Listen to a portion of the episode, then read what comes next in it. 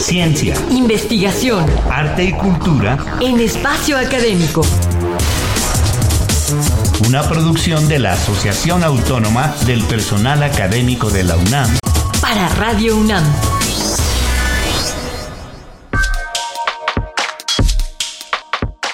Los saludamos Sabrina Gómez Madrid y Ernesto Medina al micrófono en esta segunda entrega de nuestra serie Una vida en la plástica mexicana. Hoy con el tema Maya Goitia, su exploración en la escultura, por lo que nos llena de gusto tener con nosotros al propio escultor Jesús Maya Goitia Durán, Premio Universidad Nacional 2019 en el campo de creación artística y extensión de la cultura, a quien damos la más cordial bienvenida. Muchas gracias por invitarme.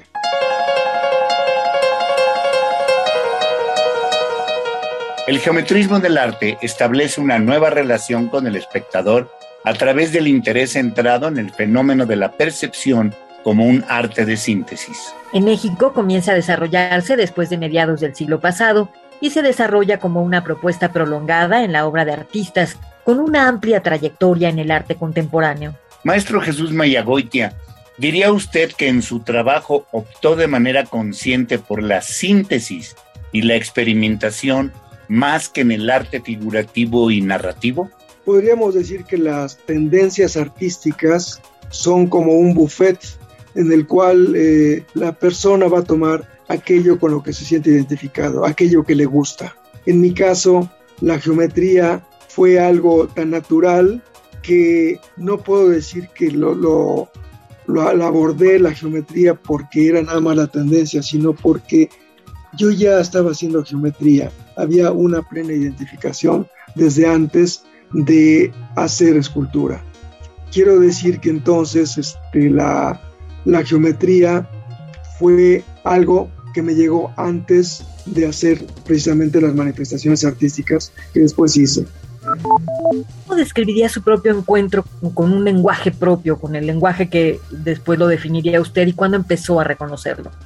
Bueno, yo creo que hubo varios factores. Eh, uno de ellos fueron los efectos ópticos, otro la geometría, otro de ellos era que entendía que la escultura tiene una lectura de 360 grados y entonces me parecía interesante que lo que yo hiciera tuviera una lectura de 360 grados pero llena de sorpresas. Eh, muchas veces yo veía una escultura y cuando iba por la parte trasera o por la parte de perfil, descubría que no era, eh, podía no haberla visto porque eh, ya estaba dado todo en el primer punto de vista. Y en mis esculturas yo traté que estas fueran lo más diversos posibles, los puntos de vista. A ese respecto, ¿qué son las esculturas aplicada, expandida y transitable? ¿Y cómo se relaciona con su obra? A mí tal vez la que más me interesa es la transitable porque es una escultura que nos ofrece no nada más una lectura visual, ofrece una lectura corporal, es decir, estar dentro de la escultura ya nos parecemos más a la arquitectura, porque inicialmente los conceptos entre diferencia de escultura y arquitectura es que eh, la arquitectura estábamos dentro de ella y la escultura estábamos ante ella. Ahora, estar dentro de la escultura nos parecemos más a la arquitectura. La relación entre arquitectura y escultura es mucho más eh, fuerte, mucho más eh, eh, integral. ¿Nos podría describir cómo fue el proceso, incluso el momento en el que sintió que había encontrado un sello de identidad propia en alguna de sus series o de sus obras?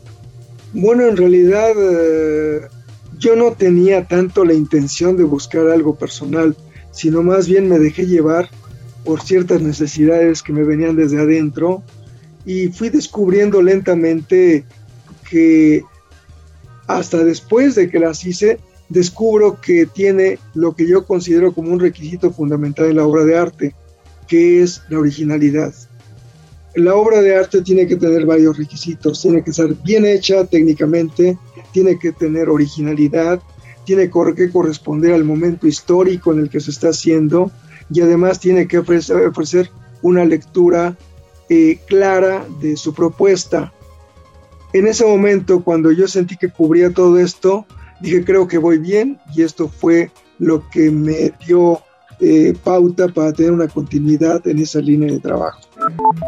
Brevemente nos podría describir cuáles son, en su opinión, dos de sus obras más representativas. Bueno, yo más que representativas diría que son los momentos importantes. Cuando gané el Premio Nacional para Estudiantes, cuando gano la Bienal Henry Moore en Japón y el puente lluvia, lluvia sobre el puente que está en el Instituto de Investigaciones Económicas. Tal vez esas tres obras son las que los momentos más importantes de mi trayectoria. Pues maestro Jesús Mayagoitia, qué gusto tenerlo con nosotros y muchas gracias por haber venido a relatarnos esta parte de su vida como artista plástico. Sí, muchísimas gracias por invitarme.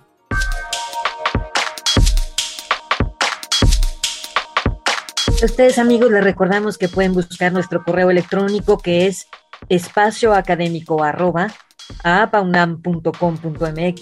y nuestra página electrónica www.apaunam.org.mx para consultar los podcasts de todos nuestros temas. A nombre de todo el equipo de trabajo nos despedimos de ustedes Sabrina Gómez Madrid y Ernesto Medina.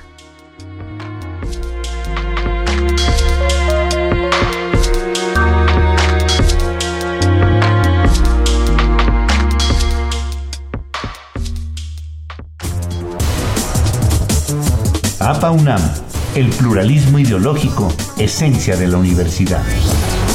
Radio UNAM, experiencia sonora.